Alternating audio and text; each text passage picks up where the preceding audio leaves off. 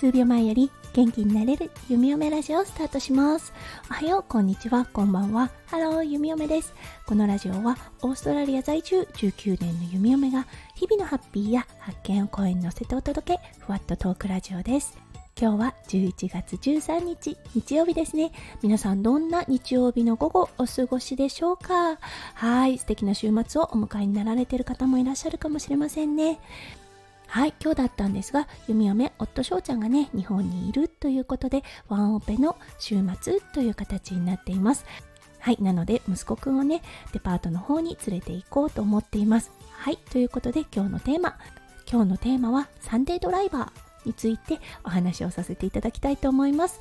それでは今日も元気に弓嫁ラジオをスタートします。はい、弓嫁ラジオのリスナーさんであればご存知だと思いますが、弓嫁ね本当に運転が苦手です。うん。あの毎日お尻を叩いてなんとかね重い腰を上げてはい。あの運転をしなければならないのでしている状態ですうん、夫翔ちゃんに言わせるとねもう何が難しいのかそしてね何がそんなに緊張するのか全くわからないと言っているんですがやっぱりね大人になってから習得したスキルっていう形もあってはいそしてね弓嫁の子の元からの性格もあってどうしてもあの苦手意識が拭えないような状態です。そしてね一番運転のしやすい日っていうのがあるんですね。はいそれは週末です。うんあのまあサンデードライバーと言っていましたが正確に言うと週末です。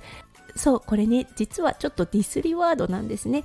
うんあのオーストラリア人が使う、はあ、サンデードライバーみたいな感じでちょっとねディスリが含んである言葉となります。そうウィークデーのねあのドライバーさんっていうのはやっぱりねあのー、すごくプロの方が多かったりします。そう俗に言うねトレーディーと言われているオーストラリアでこういろんなところにね車で行ってお仕事をして帰ってくるタイプの方たちですね。そういう方たちが多いのがやっぱり週週中になりますね。そうそれに対して週末っていうのは普段はね全然車を運転しないけど週末だけはい家族サービスで運転するっていうような方たちが多いんですね。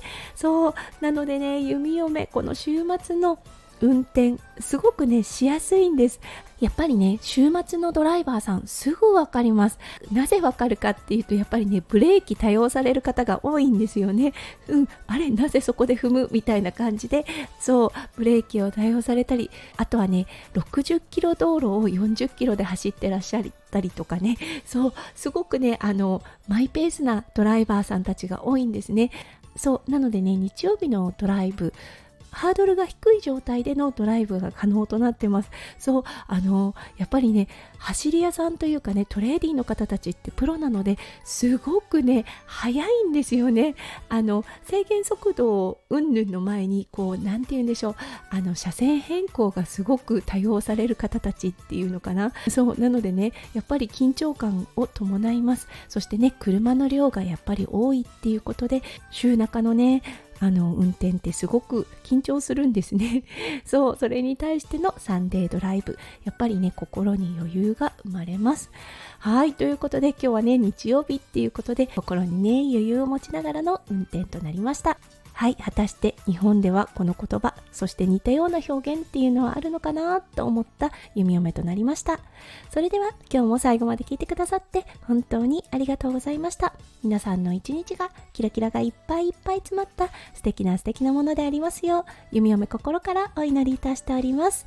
それではまた明日の配信でお会いしましょう。数秒前より元気になれる弓嫁ラジオ弓嫁でした。じゃあね。バイバイ。